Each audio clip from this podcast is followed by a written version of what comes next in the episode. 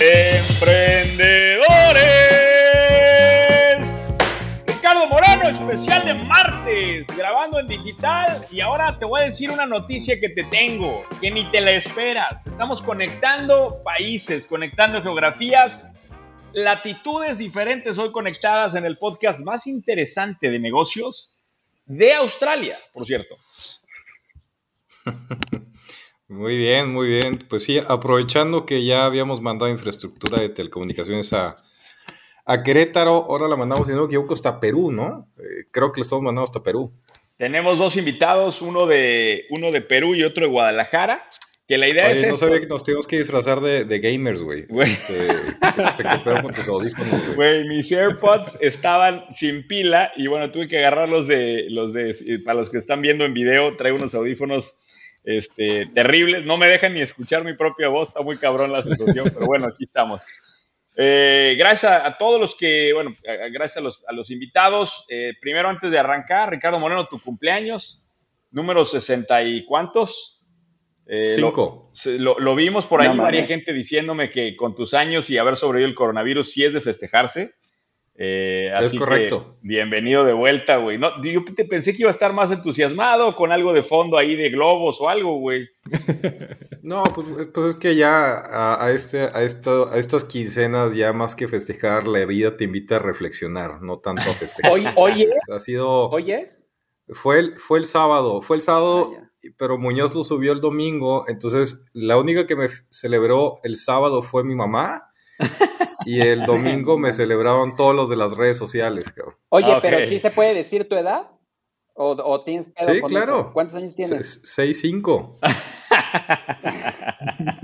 no mames, Tengo 36 años, 36 años. te, voy a, te voy a decir lo que me dice mi papá, ojalá llegues a la edad que aparentas, ¿eh?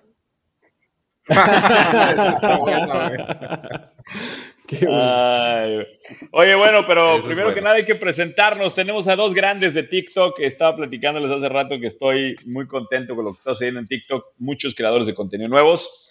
Presento primero a Daniel Bonifaz. ¿Cómo estás? Bienvenido a esta tu casa. 30 eh, segundos, por favor, de quién es Daniel Bonifaz. Sí, oye, gracias por la invitación, Carlos. Ricardo, de verdad, lo máximo. Soy Daniel Bonifaz, soy cofundador de una fintech en Perú que se llama Cambista, que es una plataforma de cambio de divisas. Me encantan los negocios y eh, por eso justamente creo contenido en TikTok y en distintas redes sociales. Bienvenido. Y por otro lado, Isaac, güey, ya ni me acuerdo, pero Isaac Marketer, nada más. Reyes, Reyes, Reyes. Isaac, preséntate por favor con nosotros 30 segundos de quién es Isaac Reyes. Eh, muchas gracias, gracias este Carlos por la invitación. Saludos a toda la audiencia, su servidor Isaac Reyes. Nosotros tenemos un par de empresas este, que se llaman Ads Partner aquí en México. Ads Partner Agency y Ads Partner Academy. Este, soy también creador de contenido digital, exclusivamente marketing digital, estrategia y negocios y nosotros estamos orientados en poderle generar eh, comercialización y venta a otras empresas. Es lo único que hacemos. Entonces, eso es básicamente lo que hacemos aquí. Chingón, pues eh, en la carrera, cuando yo estaba en la carrera, había una cosa que se llamaba el licuado de sentimientos. No sé si les tocó probarlo, pero era agarramos el peor licor y lo mezclamos con Kool-Aid y aventamos todo lo que te quedara de sobras en el bar y se hacía un pinche desmadre de bebida se llama, eso se llama pobreza, exacto, exacto, que era, bueno, no, no, no, pero no es pobreza, era... Me, encanta, me encanta porque la gente critica que no preparamos los episodios, que los hacemos al chile, y tú empiezas el episodio y no sabes cómo chingados se llaman los invitados, güey, o sea, gracias por darle a, ver, yo los, a la gente. Espérame, espérame, yo los convoqué, güey, yo los sigo, yo los sigo, y, de ahí que son invitados. ¿Y llevamos cuánto tiempo planeándolo esto, Daniel Isaac? Llevamos ya más semanas, sí. Ya, sí, ya, ya, ya, ya, mensajeándonos, eh, para que no se quejen. Pero a lo que iba yo es que este episodio es una mezcla así, es una mezcla bien interesante porque entre Isaac y Daniel no se conocen. Este, y bueno, interactuar con alguien de edad también es difícil. De repente, estar hablando con alguien ya, ya a, a, su edad avanzada es complicado. Y más hablando de una lluvia de ideas de este tipo como las ideas de Master Muñoz. Si les parece, vámonos directo a las ideas. Eh, quiero arrancar contigo. Eh, ¿Tienes algo que decir? Ricardo no, Moreno. dijo va. Ah. No, no. Te iba a decir que me, mira, me conseguí unos, unos para que te sientes más. Más cómodo. ¿Qué te ves? la empatía. Ahí está, ahí estamos.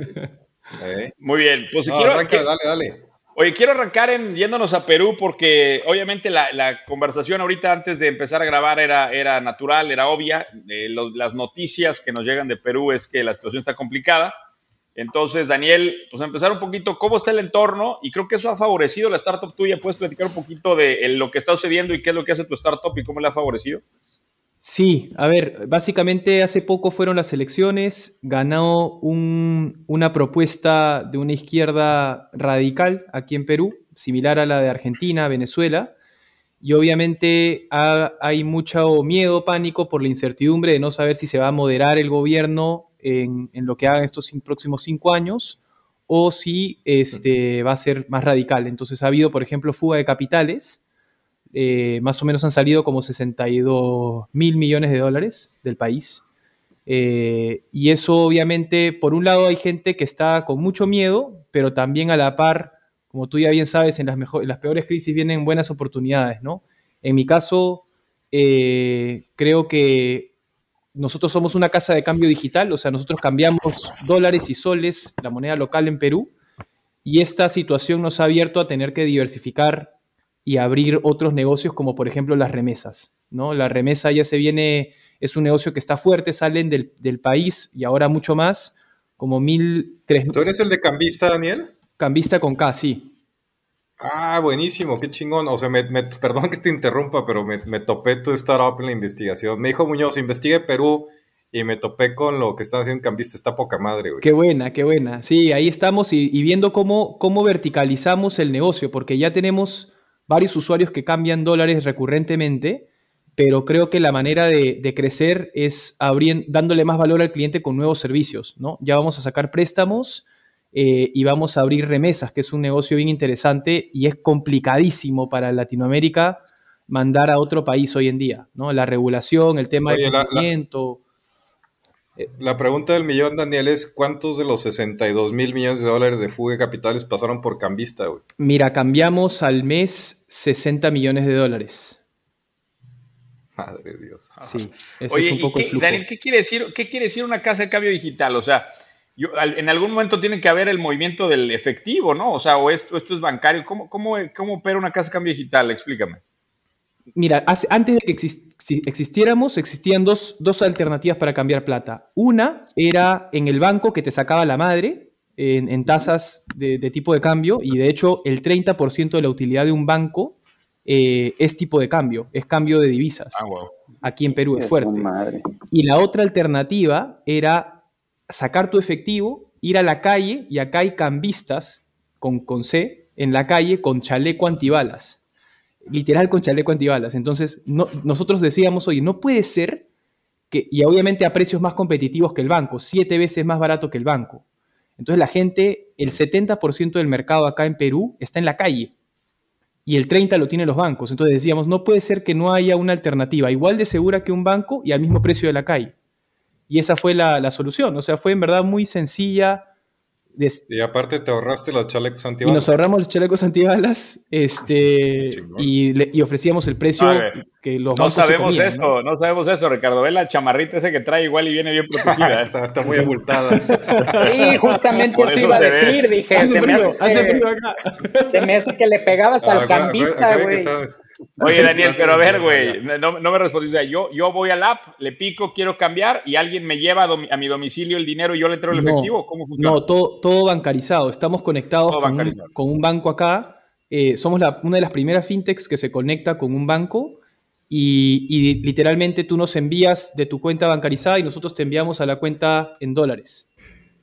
Pero tienes una cuenta en dólares en el mismo banco tú como usuario. Correcto. Correcto. Acá en ah, Perú se acostumbra. sí, en México eso no es tan sencillo. De hecho, para expandirnos a México, lo que vamos a sacar son billeteras virtuales, que eso también está, está en boga hoy en día, que es para que tú tengas una billetera virtual y simplemente mandes. Eh, el dinero en, en, realidad no es que viaja, sino que yo tengo una cuenta en México y transfiero a la billetera de esa persona. Entonces tú puedes hacer movimientos eh, sin que el dinero viaje realmente. Simplemente yo transfiero de mi cuenta de México a tu cuenta de allá. Eso va a ser pronto. Entonces, esa es la oportunidad que estamos viendo también en Estados Unidos. Oye, y el, ambiente de, startups de Perú eh, está interesante, lo, ves, Daniel, lo veo, o sea, se escucha poco eh, realmente de, las startups. Creo que eh, me llamó la atención una que, mandaste de, Suscri, pero primero platícanos cómo está el entorno en, Perú y no sé si hay alguna, aprovechando que estamos ya en lluvia de ideas, que te guste. Pucha, en verdad hay, hay varias, hay varias que me llaman la atención. Eh, una de ellas que, acaba de entrar, yo, yo me, enfoco más en, fintech, que son este, las financieras tecnológicas, eh, y una de ellas se llama Happy Finanzas. Bueno, ya ustedes deben conocer Robinhood, que es una plataforma para, para invertir. Eh, acá en Perú, si tú quieres invertir, necesitas ir a una entidad muy burocrática que se llama una sociedad de bolsa y te pagan te cobran comisiones altísimas eh, es todo un trámite, tú le generas por correo la orden para comprar alguna acción, entonces es todo bien eh, antiguo. Y Happy Finanzas nace con el objetivo de hacer el Robin Hood para la TAM. Eh, acaban de ganar YC, o sea, Y Combinator, que es la aceleradora más, más grande a nivel global, y la están rompiendo, ¿ah? la están rompiendo y justamente estamos viendo ahí con ellos una alianza, por eso, por eso los conozco tanto, para que, porque tienen un problema de cómo envían dinero al extranjero los peruanos a la bolsa en Estados Unidos. Eh, entonces ahí estamos viendo una alianza, pero la, de verdad que creo que la van a hacer linda. Es una oportunidad gigante de inversión acá. Sobre todo que la gente, por el tema de Castillo, por el tema del presidente, está siendo más consciente de su dinero. O sea, quiere, quiere sacar su, o sea, sabe que si sus cuentas, su dinero lo tiene en la cuenta bancaria, no, sabe cuánto va a valer su dinero en un futuro, si la inflación se lo va a comer, si los precios van a subir, entonces dice, mejor la invierto fuera y en dólares. Entonces ahí se da la oportunidad. La mejor, la mejor, la mejor educación financiera es el miedo. Sí, sí, literal. Oye, Daniel, pero esa, esa, esa startup es, peruana. De, ¿Happy Finanzas de origen peruano? Happy Finanzas es una aplicación peruana eh, pero, pero es que he escuchado este, este, tema del Robin Hood de Latinoamérica, lo he escuchado ya varias veces. Eh, entonces, no sé si me estoy confundiendo, porque hay otra aplicación, creo que chilena también, si no me equivoco. O sea, hay varios tratando de hacer ese juego de ser el Robin Hood de Latinoamérica, que creo que la zanahoria es enorme ahí. Sí, yo también creo que ahí es, hay una gran oportunidad, ¿ah? porque es... El problema es que, digo, en el caso de México hay una eh, empresa que se llama es GFM, Ricardo, o GBM, la que que también digo, es una, eh, una fintech también de simplificar la inversión en bolsa. No lo tienen tan, tan, tan hecho como Robinhood, pero ya es unicornio acá en México. Y también quieren hacer más sencillo. O sea, creo que hay varios tras esa zanahoria. Está interesante. Sí, y lo, interesante es el alcance que puedes tener con tecnología. Otra que a mí me, me, encanta y que de verdad, hablando del, del ecosistema emprendedor acá en Perú, muchos emprendedores quieren iniciar y necesitan inversión. Y cuando levantan capital, como pasa en otros países, eh, los inversionistas les quitan equity o, acciones de la compañía y a veces eso los limita para levantar nuevas rondas y expandirse. Ahorita, recién acá en Perú, para los que se interesan, acaban de aprobar una norma para poder tener recién el crowdfunding. Eh, el crowdfunding es financiamiento colectivo.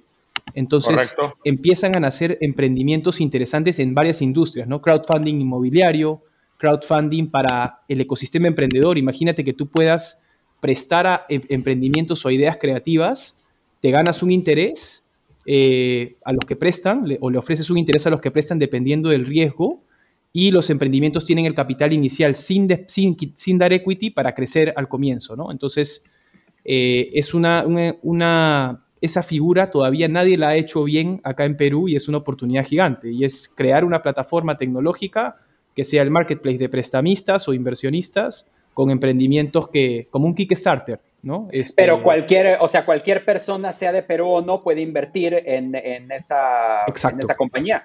Exacto. Oye, Daniel, eh, sí, eh, me encanta eso. Está, eso de, hecho, en México también ya estamos en ese, en ese tema de la implementación de la ley. De hecho, hay que platicar para ver si llevamos el modelo de, de cero a la derecha para allá. Eh, me, quedé, me quedé yo bien clavado con la de Suscri que mandaste, güey. Me parece una gran idea. Platica, platica Suscri, güey. Pucha, Suscri me, me, gusta un montón porque varios, varios emprendimientos, negocios en general, están empezando a, migrar al modelo de suscripción. Por ejemplo, ¿no? Eh, yo, yo tomo café, a mí me gusta tomar café, esos molidos que tú los haces recién y te preparas tu café en la mañana ya ese negocio. Café mexicano, Daniel. Café, mexicano. claro, claro. Eso no he probado todavía. ¿Cómo, güey? No he probado, oye. De hecho, he ido, fui a México en mi luna de miel, ¿ah? Y me encantó, me encantó. ¿Qué parte? ¿Qué parte? Fuimos a, a, ¿cómo se llama? Este, ay, se me fue el nombre, weón. Mientras no haya sido Monterrey. A Playa del Carmen, a Playa del Carmen, a Playa del Carmen. Ah, a mi luna de miel. madre. No, pues es que es que aprovechó que ya tenía el chaleco antibalas, güey. Ya pudo venir a México. Sí, sí, Pero bueno, ese negocio lo que hace es que eh, el negocio de cafés, por ejemplo, y otros tipos de negocios que son compras recurrentes, les ofrece crearles la plataforma de suscripción. Entonces tú entras a suscri.com y literal tienes un montón de eh, negocios como de café, de comida de granel, eh, de distintas cosas, ¿no? Pollo, co- compras de la casa y limpieza, ¿no? Y te suscribes por una mensualidad y ellos ganan una comisión de ahí, ¿no? O sea, Acá, interesante Me- acá- México aportó mucho, o sea, bueno, Walmart se incorporó a ese modelo en donde tú pagas una suscripción anual y tienes este, envíos del supermercado a tu casa de por vida. Yo ya me suscribí. O sea, creo que Mira. son 399 pesos y, y Walmart te envía las veces que quieras tu supermercado. Si quieres cinco veces a la semana, cinco veces a la semana. Lo que pasa acá, Isaac, lo que me gustó del modelo de Suscri es que este es- piensa en el emprendedor. O sea, piensa en el emprendedor que tiene un negocio que vende café o vende algo. Cervezas. El- el- la tiendita. Ajá, o, o cer- o cerveza artesanal, la tiendita. Esos cuates, para montar toda la suscripción, la infraestructura, no les da. Entonces, lo que hace Suscri es que agarra todos esos negocios chiquitos. No es tanto pa- con la idea del super, es más bien ayudar a los negocios chiquitos a que hagan ellos suscripciones generan ingreso recurrente que es súper valioso para los negocios y ellos cobran una, eh, o sea, muerden tantito en, en la transacción. Me pareció brillante, güey. O sea, brillante, hay que hacer Les una, crea su una edición del ecosistema, les crea su ecosistema para modelo de suscripción. Tal cual. Sí, y tal eso cual. eh, siempre lo he dicho, pero, pero lo quiero recalcar, los ingresos recurrentes en, en- en- en la evaluación de un negocio valen mucho más que los ingresos transaccionales. De hecho, en las evaluaciones, Ricardo, ¿cuánto es el múltiplo normal al que evalúan un ingreso recurrente versus un ingreso transaccional? O sea, ¿cuánta, ¿cuánto valor aporta, cuánto más valor aporta un ingreso recurrente que uno transaccional? Más bien, lo que pasa es que por una, una empresa que es, tiene un modelo de suscripciones o de ingreso recurrente, por lo general sueles evaluarla por un múltiplo de ingresos. Eh, cuando la evaluación tradicional eh, de una empresa análoga o industrial era sobre un múltiplo de utilidad. Eh, de ahí viene el, el racional de darle tanto valor al, al modelo de suscripción y de ingresos. ¿no? Pero el, el múltiplo cambia por industria, no, no, es, no es uno solo para todos, ¿no? Bueno, pero, o sea, así al Chile decir cuánto más puede valer cinco veces más un ingreso recurrente a uno transaccional, fácilmente. Oye, pero hay un dato bien interesante de la, de la revista de Harvard que dice que es 25 veces más barato eh, hablarle a un cliente recurrente o conseguir un cliente recurrente, una nueva compra de ese cliente recurrente que un cliente nuevo.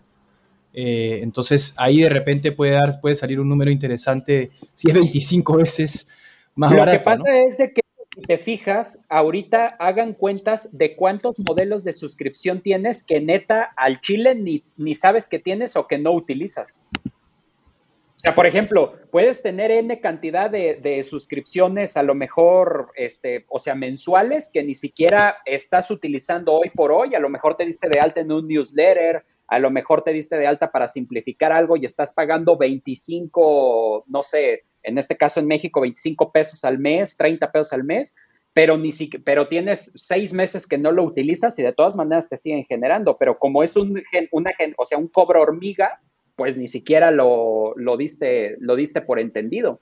De Yo, yo sugerí una idea en un episodio, Isaac, Isaac Reyes Muñoz, por si no lo has identificado. Yo sugerí una idea, Isaac, de, de un tracker de, de, tus suscripciones, o sea, que te haga un, un, que te diga, oye, estás suscrito a todo esto con tu correo, con tu celular, y que te las vaya administrando, güey, porque también tienes, tienes muchas suscripciones, por ejemplo, en plataformas de streaming, en las cuales literalmente ni las usas, güey, que empiecen a monitorear tu tiempo de consumo y que te digo, oye, apaga esta, o ahí viene contenido en esta, mejor prende este, apaga O sea, otra. tú estás diciendo a alguien tema, que te diga, o sea, una app que te diga si, el, si te conviene o no pagar el OnlyFans. Exacto. Exactamente, Bien, exactamente. Cabrón, o, o, o, la, o la suscripción de Pornhub o algo así, ¿no? Oye, Isaac, aprovechando que estás tomando liderazgo ahí, aviéntanos una de las ideas que a ti te gustaron más. Fíjate que, que, que, yo centro mucho en la parte, este, en los negocios que actualmente ya se pueden hacer sin una infraestructura económica tan grande. Este, y pues bueno, yo lo reflejé mucho en la parte de, o sea, en los negocios que ya mañana ya puedes estar iniciando sin tener este, un capital de 100 mil dólares, ¿no? Este, y uno de esos, este, me llamó mucho la atención dos, la parte de venta de productos skincare, o sea, de, pero estarlo parneando, o sea, la elaboración del producto y que tú realmente nada más seas una comercialización. Eh, y me encantó uno de asesoría, gestión y desarrollo de implementación en clínicas de hemodiálisis. Entonces, este último, este, este último está interesante. Eh, la parte médica está creciendo muchísimo, o sea, en todos lados y, pues bueno, la parte, o sea, la parte de hemodiálisis, pues desgraciadamente hay unos países más afectados que otros, este, o sea, todo lo que es cáncer, diabetes, todo ese tipo de cosas. Entonces acá nosotros estamos trabajando. Oye, Isaac, Isaac, déjame, perdóname que te interrumpa, explícanos qué hace una clínica de hemodiálisis, porque pues no es un podcast este de, médicos, güey. Ya, ya, ya, sí, este, correcto. Entonces, pues básicamente son los que te dan, este, o sea, quimioterapia o este, limpian tu sangre. O sea, tú, te, tú tienes una enfermedad crónica, una enfermedad de esas culerísimas, cáncer, este, o sea, una enfermedad que no es casi terminal, este, algún diabetes, te tienes que, te tienen que hacer un hemodiálisis, que es básicamente limpiar tu organismo, eh, devolverte tu sangre limpia. Básicamente, este es eso. Entonces, hay una empresa que, te, que con tú, con 670 mil pesos mexicanos, tú se los entregas y ellos en cuatro meses abren tu clínica y te ofrecen una renta, o sea, en tres meses te ofrecen que recuperes esto. Pero lo interesante de este modelo es de que ellos te arman todo, o sea, ellos te arman hasta tu marketing, te consiguen a las aseguradoras que te envíen este, clientes, eh, prácticamente, o sea, no, no es como que, como que tú ofrezcas el servicio al público en general, sino más bien le ofreces el servicio a la aseguradora y la aseguradora te manda personas. Entonces. Claro, porque el, negocio está en los terceros pagadores, ¿no? Los que, las, que están pagando son las aseguradoras ahorita. O sea, en ese negocio es el, el que termina pagando. Exacto. que no hemos hablado mucho de esto, Ricardo, pero hay varios negocios en donde pues el tercero pagador es el que, el, que te genera esos ingresos y esos son negocios muy lucrativos porque como al cliente no le está costando, pues normalmente utilizan todos los, todos los servicios. ¿no? Es interesante el, esquema. Te veo muy callado, Ricardo Moreno. Para a tu edad vas a ocupar la hemodiálisis, deberías estar pues interesado en este modelo. Yo, yo, tengo, yo tengo la suficiente educación para saber que la gente quiere escuchar a los invitados, no, Creo que... Oye, habla... A mí se me hace muy interesante todos los esquemas de, porque bueno, si hay algo que ahorita ha dado mucho negocio, son personas asesorando a otras personas, decirles qué hacer para que la otra persona pueda generar dinero. Y, y, pues claro, definitivamente la parte de hemodiálisis se me hace un excelente negocio, pero a mí lo que se me hizo más interesante es cómo tú le puedes entregar a alguien un layout completo que se convierte en algo rentable. Y, eso es realmente el valor de esa idea de negocio. Entonces, hay muchas personas allá afuera que tienen el conocimiento de cómo funciona X industria, la que sea, y que con, con 3 gramos de cerebro se pueden armar un layout de cualquier industria y se puede acercar y puede decir, Ricardo, yo te puedo decir cómo puedes crear una vinatería exitosa, desde permisos hasta tráfico, hasta proveedores, y te entregan el layout y te cobran por eso. Entonces nada más necesitan conectar a alguien que quiera que tenga un poco de capital con un buen layout, juntan eso. Esa es una, o sea, yo creo que hay allá afuera muchas personas que tienen conocimiento de sobra porque han trabajado N cantidad de tiempo en ciertas industrias y si se arman un Canva de eso, es algo bastante rentable y son micro segmentos de mercado que puede vender muy bien. ¿Te imaginas, Isaac, cobrando como un monto de, entrada por montar esta tienda o este punto? ¿O es un modelo en donde pagas una regalía mensual de largo plazo?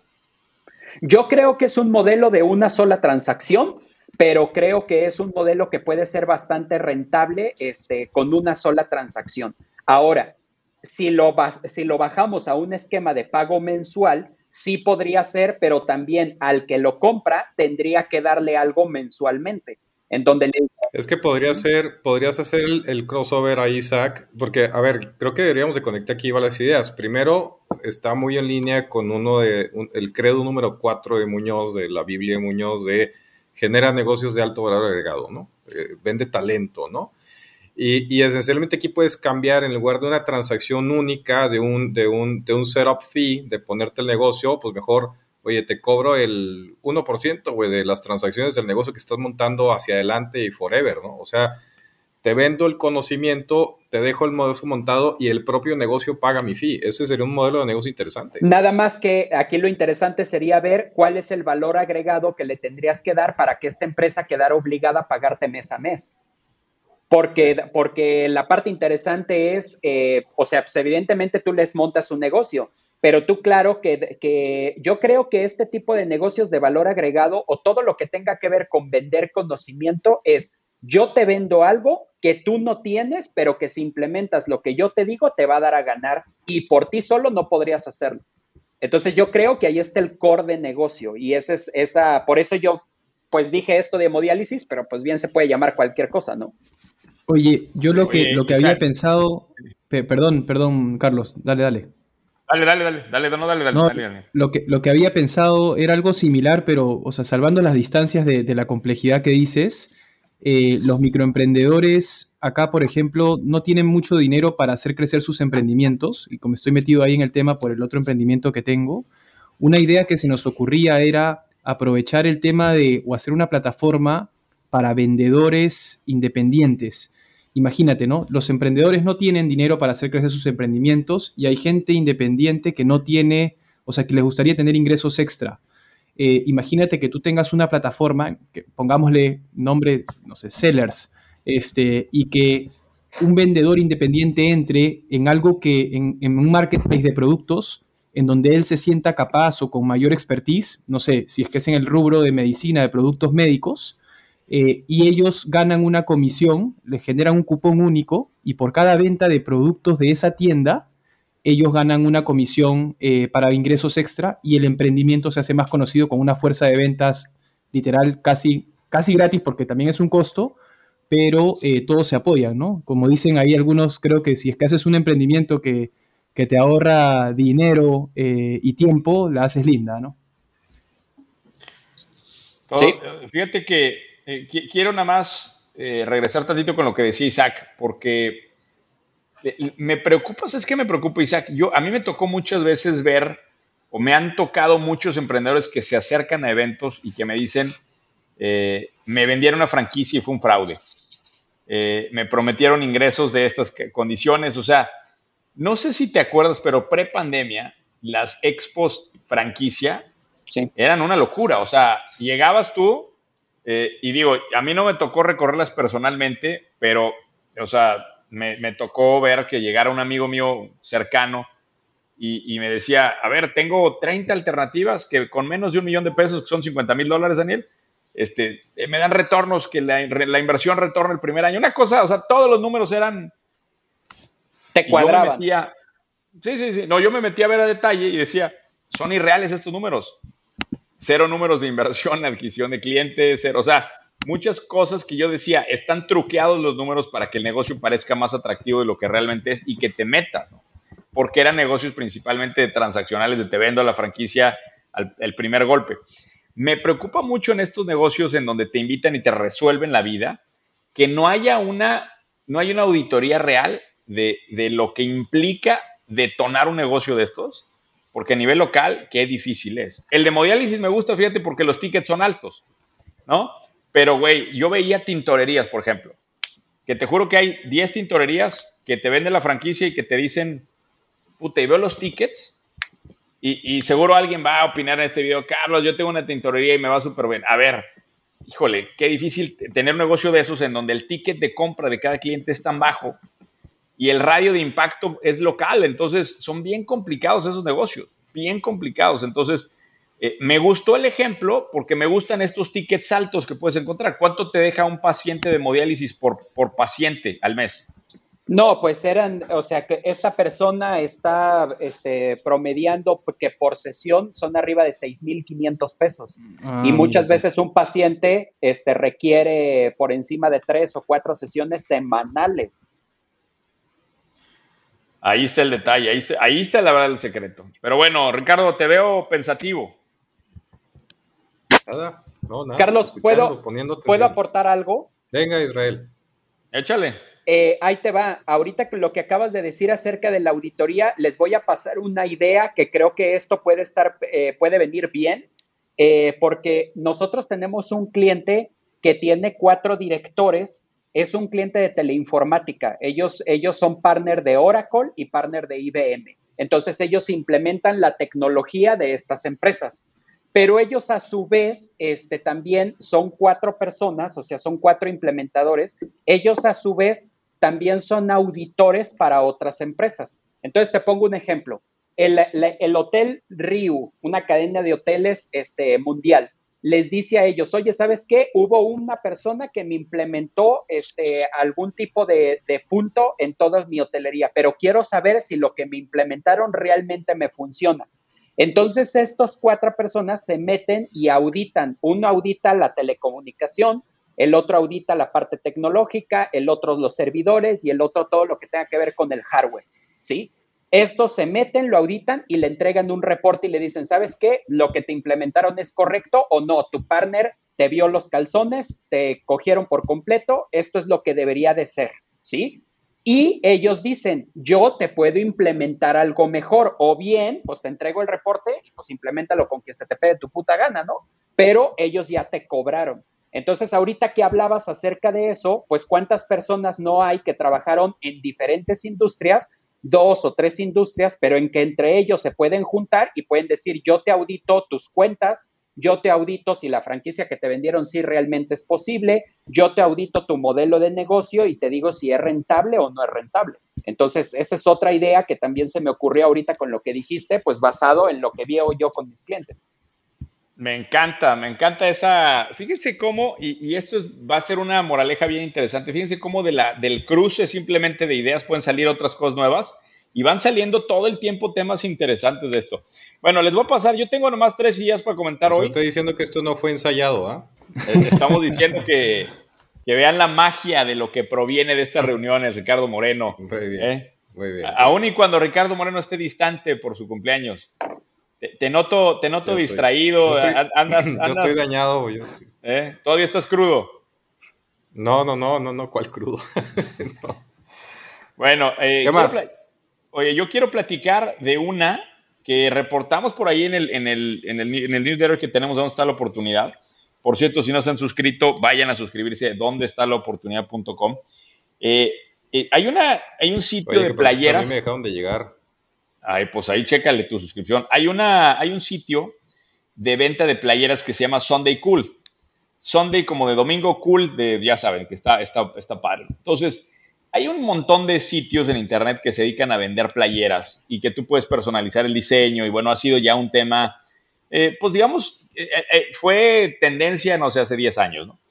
Resulta que esta, este sitio de playeras crece nada más y nada menos 3.500% el año pasado. Revienta una barrera de facturación en millones de dólares muy interesante y pues despega todas las antenitas de los eh, VCs, de los venture capitals, de qué está haciendo, porque pues playeras es el negocio más visto y más olvidado, ¿no? De hecho, tengo un mastermind eh, que se dedica a este negocio de, playeras y es un negocio difícil, ¿no? Pues resulta que el Sunday Cool se especializó en, en atender a públicos religiosos nada más. Y esa especialización, ese valor de nicho, le dio el crecimiento estratosférico y se están convirtiendo en, el jugador para conseguir playeras de tema religioso. Tres, o sea, impresionante cómo esa jugada de nicho, esa jugada de cola larga, te puede dar esa, esa fuerza en el mercado. Y, hemos hablado muy poco en este podcast de ideas alrededor de temas religiosos. No estoy diciendo que sea una iglesia, ni mucho menos, simplemente está aprovechando temáticas religiosas para vender playeras y le están reventando. Ricardo Moreno, ¿vas a aprovechar para hablar un poquito de tu pasado? ¿Qué tiene? ¿Qué, pasado tenía Ricardo? tiene un pasado oscuro que no he querido comentar al, aire. No me digas que fuiste monaguillo, un pedo así. Fui, fui rabino, fui rabino. nah, es mamada, neta. Bueno, yo estudié para ser sacerdote, cinco años. No, ya mejor. Ah, mira, ya ahora sí ya lo puede revelar. Ricardo Moreno lo puede revelar. Ah, pero ese sí, ese sí vale, fueron cinco años. Cinco años, sí. Yo fui nada. Dejé mi enamorada. La cinco, cinco, años, cinco años ya casi es por default, ¿no? O sea, ya casi te lo van a ir por rebote. Oye, Ricardo Moreno, ¿cuánto tiempo estuviste tú en el seminario? Nada, nada, o sea, literalmente semanas. Ay, güey. Bueno, pero quizás tuvo la, vocación, ¿ah? Ahí, ¿cuál, ¿cuál fue el motivo de la salida? No, no, no, no. Yo, yo, no estuve acá. es que yo, yo, yo vengo, yo vengo de una ciudad del primer mundo, no hay vocacional. Daniel, la salida fue una experiencia religiosa. Claro. Es correcto. Hay una canción después de la paso que habla de mi historia. Qué buena, oye, qué buena. Oye, pero sí estoy de acuerdo con lo de los nichos, este, Carlos. ¿ah? Incluso más, más allá de temáticas religiosas, incluso meterte a una religión a vender, eh, donde haya un nicho interesante. O sea, ya ennichar más todavía. O sea, creo que cuando tú ennichas un, un negocio es como una punta de lanza para penetrar más rápido el, el mercado, ¿no? Definitivamente. Eh, ahí les va uno del nicho que, de, que a mí se me hizo bastante interesante, de hecho lo he visto mucho en TikTok, la sustentabilidad y más específicamente asesoría y venta de producto para casas sustentables, eh, aprovechamiento de, aguas de lluvia, aprovechamiento este, de calentadores, o sea, como hay personas en TikTok que te dicen en dónde comprar el equipo o con ellos lo puedes comprar para poder tener una casa sustentable. Entonces, eh, obviamente, pues es, un, es algo que a todos nos debería de incumbir, pero ahorita, pues hoy por hoy es algo este, anichado. Claro que, pues es eh, tres veces quizás más caro que eh, al inicio, este, o sea, necesitas más liquidez para poder crear una casa así, así como el crear una casa inteligente, pero definitivamente este, creo que es un excelente sector porque pues de que es, o sea, de que hay, o sea, de que vamos para allá, vamos para allá. Y pues bueno, no me voy muy lejos, los automóviles, ¿no? ¿Cuándo te ibas a imaginar este, que Ferrari, este, Lamborghini, pues iban a sacar carros híbridos? Jamás ibas a pensar eso. Entonces ya ahorita, pues ya el mundo va para allá. Daniel Bonifaz, cuéntanos, ¿traes alguna otra idea? Claro, sí, siempre. Mira, acá hay una, un flujo interesante que, se puede aprovechar. esta idea la vi, es una idea australiana que, que, en verdad todavía no la he visto no sé si existirá en México, pero no la he visto en la TAM. Y tiene Tenemos una audiencia fuertísima en Australia, ¿eh? Ah, sí. somos el podcast número uno de habla hispana en Australia. bueno, este es un como, eh, ¿conocen Fiverr, Upwork? Esta, este, este marketplace de freelancers de, distinto tipo ya, pero este es un marketplace de diseñadores de interiores. Normalmente el flujo para tú armar, ahora que la gente está mucho más metida en su casa por post pandemia, eh, está más consciente de que tiene que mantener tener su casa linda, ¿no? Y, está constantemente haciendo remodelaciones. Entonces, se me había ocurrido ser el intermediario digital de diseños de interiores, de diseñadores de interiores. Entonces, imagínate que tú quieras remodelar tu casa y por un lado tengas a independientes diseñadores de interiores que puedan hacer ese servicio y te venden el diseño digital listo para que tú construyas lo que quieras, o tener un repositorio de diseños que cuesten un fijo.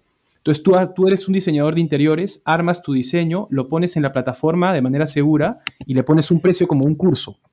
Y la gente puede entrar y comprar en cualquier momento. Tú en verdad para poner ese negocio no necesitas tener experiencia ni de diseño de interiores, ni de arquitectura, ni nada más. Solo tienes que armar la plataforma con un programador y juntar a unos diseñadores de interiores conocidos con personas que lo necesiten, ¿no? Esa me pareció una idea fascinante y súper sencilla. Oye, Daniel, ¿cómo se llama la startup de Australia? ¿Se puede saber el nombre?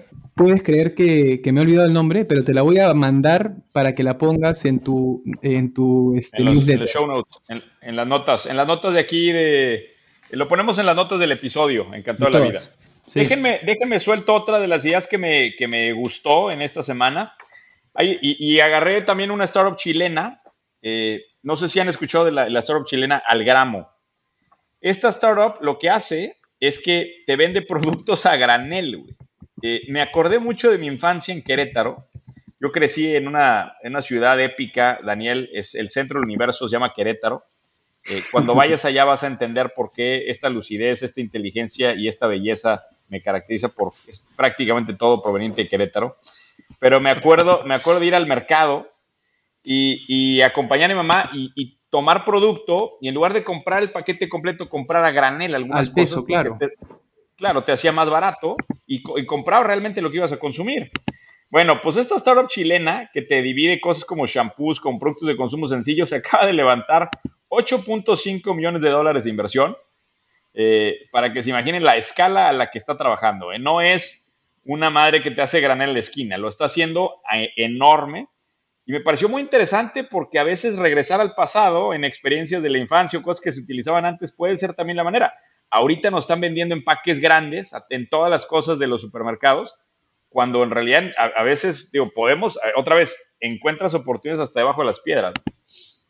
Y van a levantar, no sé si viste para qué van a levantar capital, pero van a hacer eh, pequeños camioncitos que van a ir a las colonias para hacer con, máquinas dispensadoras de, oye, de jabón para ropa, de jabón para trastes, eh, y simplemente vas con tu bote y te dispensan y pues, te cobran por mililitro, ¿no? Chulada, ¿eh? La verdad, chulada.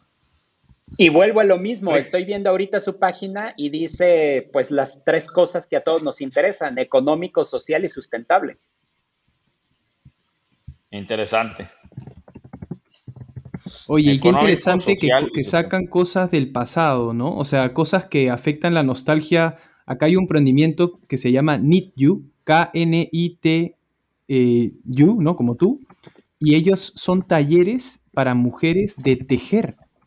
Eh, es una locura porque como que han reformulado el concepto de tejer que no es y, han empoderado a las mujeres en ese, en ese enfoque.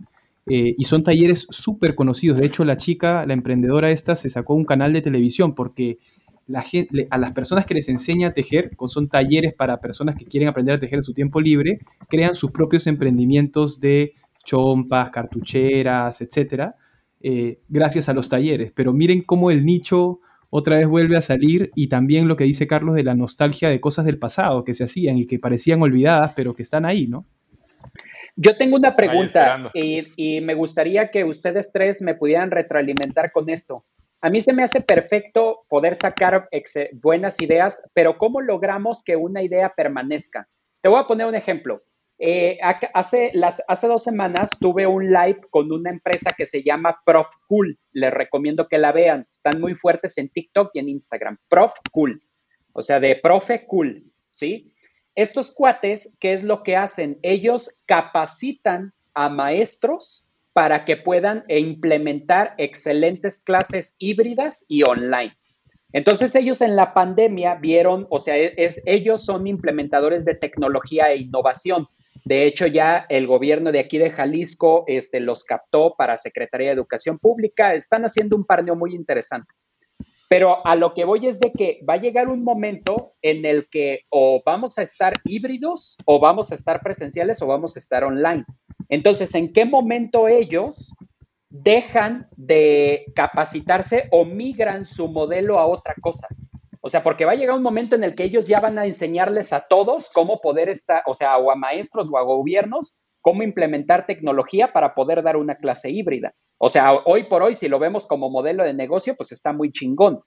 Pero pues va a llegar un momento en el que ya todos lo vamos a saber, como así, como todos estábamos bien pendejos para usar Zoom, o por lo menos yo hablo por mí, y hubo gente que te enseñó y se hizo rica con eso, pero ahorita, pues, o sea, si tratas de enseñarlo, todo el mundo se va a reír de ti, ¿no? Y si lo muestras como una idea de negocio, pues todo el mundo se ríe. Entonces, ¿en qué momento haces tu negocio escalable en base a lo que se requiere ahorita? Porque creo que ese es un excelente punto porque a lo mejor damos excelentes ideas, pero ¿cómo las hacemos escalables conforme vaya pasando el tiempo? A ver, déjame, te doy mi punto de vista y ahorita pues, que los demás abonen. Yo lo que he hablado siempre es que eh, no estamos en la carrera de encontrar la idea de negocio, estamos en, la carrera de encontrar una cadena de negocios. Entonces, todos los negocios para mí se están muriendo. ¿Sí? Lo que te va a dar el crecimiento es el siguiente negocio. Yo juego mucho esta visión de transformación dual, en donde estoy mejorando los negocios que tengo al mismo tiempo que estoy creando los negocios que quiero tener mañana. pero muchas empresas están solo jugando el juego de hoy.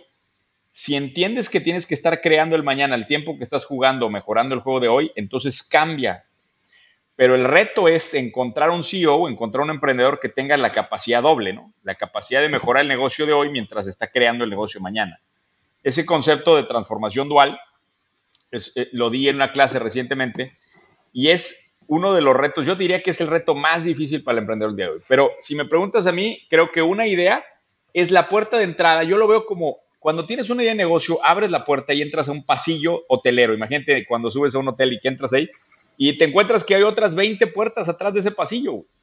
Y entonces abres una de esas puertas y otra vez te sale otro pasillo y otra vez vas encontrando puertas. A veces abres la puerta y resulta que era eh, el, cuarto ya estaba ocupado y te encuentras una escena este, ahí medio alarmante y tienes que cerrar la puerta, no tienes que echar dos pasos para atrás, pero caminas, abres otra y, así es como yo realmente he conducido los espacios. O sea, una puerta me ha llevado a la siguiente. una analogía o una fantasía lo que estás pero, pero yo estoy, yo estoy de acuerdo ahí con Carlos. Yo creo que, yo creo que gran parte del problema, este, eh, bueno, no sé, o sea, yo siento, eh, Isaac, que el, tema muchas veces es que nos enamoramos de la empresa, ¿no? De hecho, yo, yo le suelo decir a mí, eh, tengo alguien que maneja la parte de advisory y le digo, no te enamores del negocio, güey.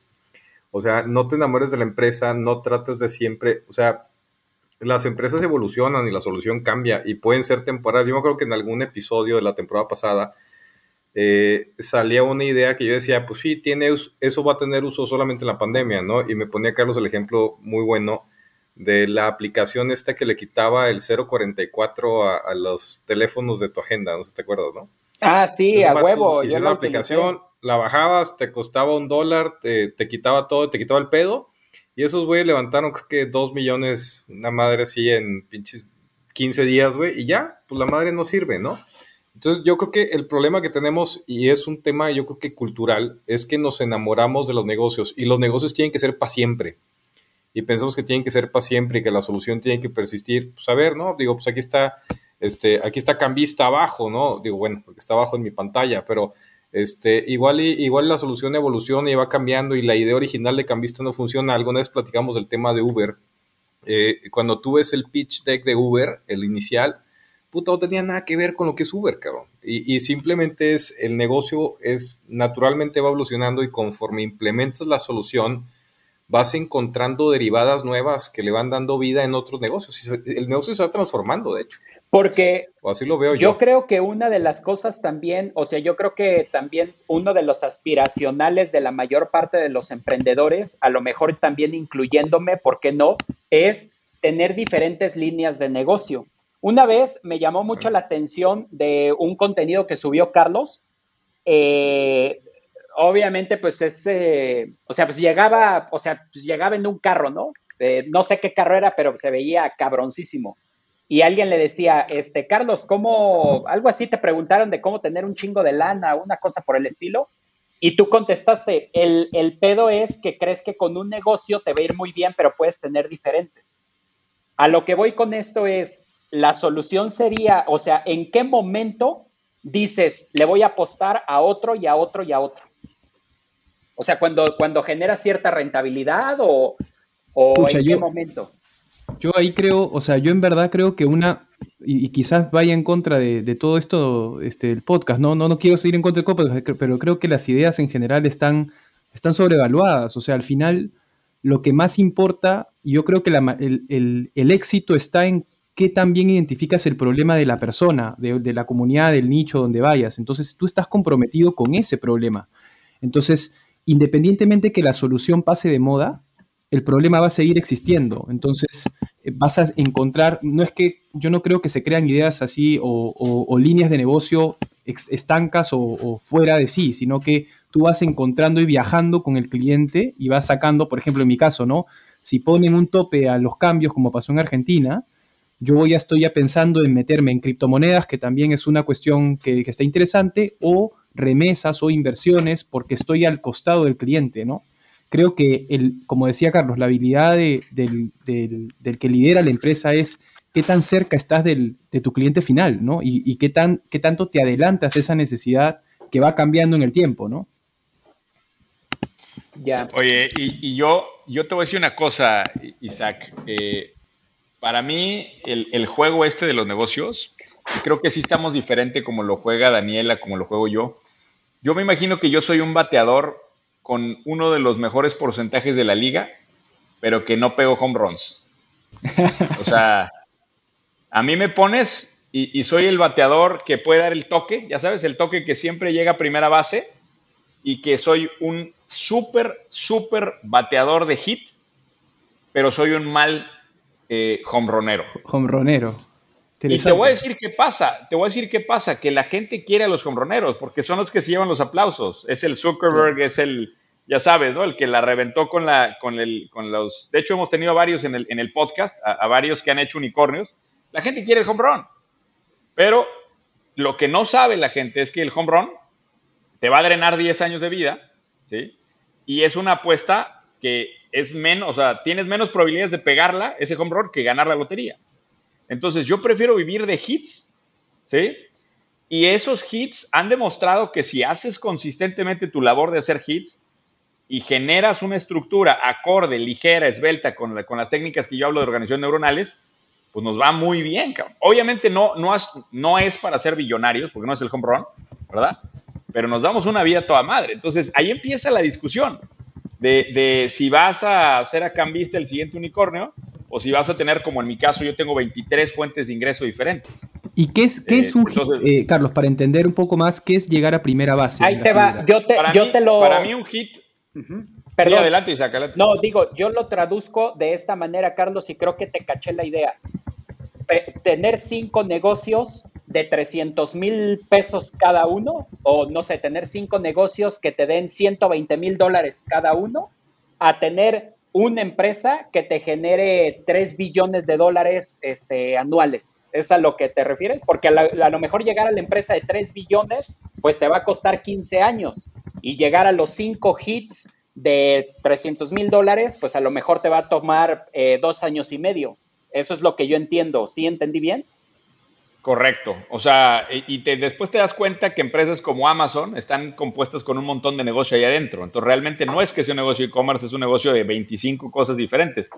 En mi caso, te voy a decir cuál para mí es un hit, eh, eh, Daniel. Yo tengo como 20, el año pasado cerramos como 25 millones de dólares de ingreso eh, y tengo entre 22 y 23 fuentes de ingreso diferentes. O sea, realmente te pones a promediar cada unidad de negocio en promedio trae un millón de dólares. En realidad son más, pero hay algunas que están muy chiquitas, ¿no? Que están apenas creciendo. Pero para mí ese es un hit. Una unidad de negocio que puede justificar su equipo, que tiene, eh, que se puede correr sola, porque también si la unidad es demasiado chica no te da suficiente ingreso como para realmente correr con un equipo propio. Pero de, ahí, ¿qué te digo? Que todas las unidades que tratamos de ver son rentables. Apenas con Ricardo estamos haciendo la primera apuesta por pegar un hit más grande y vamos a transicionar hacia allá. Pero es como le digo a Ricardo, o sea, ahorita vamos a levantar una ronda próximamente eh, ahí en la financiera y ya es otro juego, porque ya estás yendo por home run. Se acabaron los hits ya y te olvidas de las cosas buenas que tienen los hits, como la política de dividendos, como la rentabilidad, como el desorden, ¿verdad? porque también eso es rico, cabrón. A mí me gusta hacer desorden, eh, porque los negocios desordenados son ricos, son sabrosos, son divertidos, no hay, o sea, hay mucho menos estructura. Oye, y, te quiero preguntar ahí algo. ¿Cómo cuida, o sea, eh, me imagino que lo que estás diciendo es, tú armas un equipo, armas una idea rentable, en algún momento ya tiene la independencia como para que tú te salgas y hagas el siguiente hit, ¿cierto? De origen, de origen es la independencia. De origen, ah, ya. Y en algún momento los hits se unen. Claro, se, unen. Se, unen, o sea, se empiezan a relacionar. Yo, los dejo, digo, se conocen y, hacen sinergias, por supuesto, hay sinergias entre ellos, pero tienen unos capitanes independientes, cada uno maneja, cada uno tiene su propio barco. Interesante. Y, bueno, pues e, eso, ese, ese modelo eh, es el que ha terminado de, es el que termina de justificar este modelo de organizaciones de neuronales del que yo hablo. Pero Ricardo Moreno, te he visto muy callado y me traía startups peruanas también. Traía una, traía una startup peruana que se muy chistosa porque es como, de hecho acaban de levantar creo que 60 millones de dólares. Y es, es el, es el, es el Instituto 11, pero, pero, pero, pero bien, ¿va? O sea. ¿Cómo bien? ¿Cómo se llama? ¿Cómo, se llama la? Adulto. Es, es, una, es una plataforma de EdTech. De hecho, estoy aquí buscando la, ¿Prendea? la. No estoy seguro si es Prendea. Déjame la checo, aquel que tenía apuntada. Francamente, francamente, hoy, hoy yo venía a escuchar. Yo venía a escuchar. Yo me estoy tomando un mezcal. Yo venía a disfrutar de la vida hoy. Claro, esto ha sido tu cumpleaños, pues. Te lo mereces. es la, sigue crudo, Daniel, sigue crudo. Era nuestro MVP del podcast el año pasado, pero el primero estuvo con COVID y no habló nada. El segundo, este, no sé qué pasó, y luego el tercero crudo. O sea, vamos en una temporada que hemos sufrido, la verdad, con nuestra estrella. Sí. Es un poco como. No, es Creana, se llama Creana. Ah, Creana. se llama Creana. Ah, ya, sí, sí, sí, cursos. Ellos son conocidos. Pero bien, acá, acá, pero Creana es peruana. 60 kilos. Sí, Creana es peruana. ¿Sí? Oye, Sí, Daniel, tienes que juntar a ese brother acá al podcast. Sí, sí, les paso el contacto, lo tengo, es Diego Elchese. Se los paso para el, para el podcast. Yo no un- sabía que eran crack. peruanos, ¿eh? Sí, A, ver, a ver si todavía, a ver si todavía te habla después de la ronda que levantó, güey. Ya no te va a ya no me va a hacer caso. sí, son unos cracks. eh, Son unos cracks. Su historia es bien bacán. Su historia es bien. Ellos empezaron haciendo cursos de cocina y se dieron cuenta que no era nada rentable. y eh, se dieron cuenta que la- la- los cursos más rentables eran los de marketing digital y los de audiovisual y todo. Entonces todo se enfoca en, en temas de audiovisual, sobre todo, y de marketing. Y me quedé corto, no fueron 60, fueron 70. Sí, sí, sí, se van a expandir duro. Yo estoy seguro que ya no te va a contestar el teléfono, pero vamos a, vamos a hacer una apuesta de A- eso. ahí consigo de repente a, a alguien de, de un rango menor, el country manager de Perú de repente. No, no, no, no, no, ese no lo queremos en el podcast, güey. No lo, no lo queremos en el podcast. Oye, bueno, este, pues se nos acaba el tiempo, señores. La verdad es que quiero agradecerles el, el tiempo dedicado. Eh, es, es un enorme honor siempre tener aristas diferentes, maneras de pensar diferentes. Y bueno, empezamos por digital. Yo voy a estar en Perú, Daniel. Eh, Avísame para llevarte a buenos lugares a comer, ¿ah? Acá hay ya, te voy, ya, te- ya estás avisado, voy en noviembre, la primera semana. Por allá nos vemos, a toda la gente de Perú que me siga. Eh, nos veremos por allá pronto. Y bueno, pues no sé si quieran cerrar con alguna pregunta, algún comentario. eh, y también, por favor, digan a la audiencia dónde los pueden encontrar eh, y sobre todo para qué los buscan, ¿no? Porque muchas veces te buscan y, o sea, No ¿para qué nada. quieres que, que te busque la gente, ¿no? Entonces, ¿quién quiere empezar? Isaac o, o Daniel, el que quiera. eh, y, y estamos, digo, para cerrar, ir cerrando el episodio. No, pues eh, muchas gracias, gracias por la invitación, este Carlos, este gracias, este Daniel, eh, gracias este por la apertura este que se dieron, gracias Ricardo. Eh, de- yo, este, pues, para mí, para lo que requieran, todo lo que tenga que ver con marketing digital, estrategia y negocios, este, yo hago mucho contenido de eso. Este, estoy en redes sociales como arroba Isaac con doble A y C guion bajo MKT. Así me pueden estar encontrando. Lo que requieran, casi siempre trato de contestar casi todo. Entonces, pues lo que requieran, este, ahí estoy disponible. Eh, y pues, ¿con qué me gustaría cerrar? Eh, me quedé mucho con lo que dijo Daniel. Eh, realmente las ideas en sí como tal no valen nada a no ser que sean un ejecutable y que ese ejecutable pues tenga clientes. Entonces, creo que todo lo que se aporta este, aquí este, y particularmente quiero felicitarlo, Ricardo, este, Carlos, porque pues a, a, mí me caga que hay muchísima gente que critica este, y que dice, que dice, ay, pues sí, cabrón, muy buenas ideas, pero a ver, ponte de ejecutarlas tú. Pero bueno, yo creo que pues es peor este, criticar y no hacer nada que, de, que a lo mejor estar del otro lado, porque también hay mucha gente que se monta en, en ese anonimato y que, o sea, puta, si yo te dijera todo lo que me han dicho en redes sociales, o sea, este, pues yo creo que todos nos ponemos a llorar, ¿no? Aquí los tres.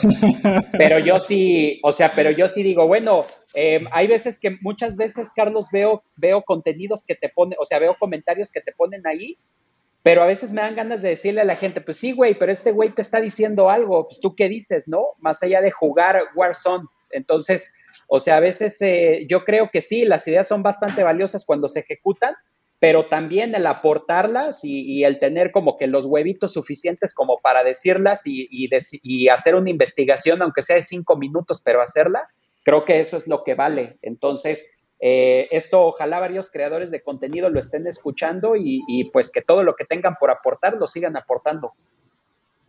Pucha, gracias, qué gracias. Qué grande. De verdad, qué grande. Yo, yo de verdad también agradezco por, por el espacio creado. O sea, creo que es creo que un creador de contenidos en general eh, tiene que tener, puede sonar cursi, ¿ya? pero tiene que ser bastante generoso, un corazón bastante grande para crear los espacios para que otros puedan aprovecharlos.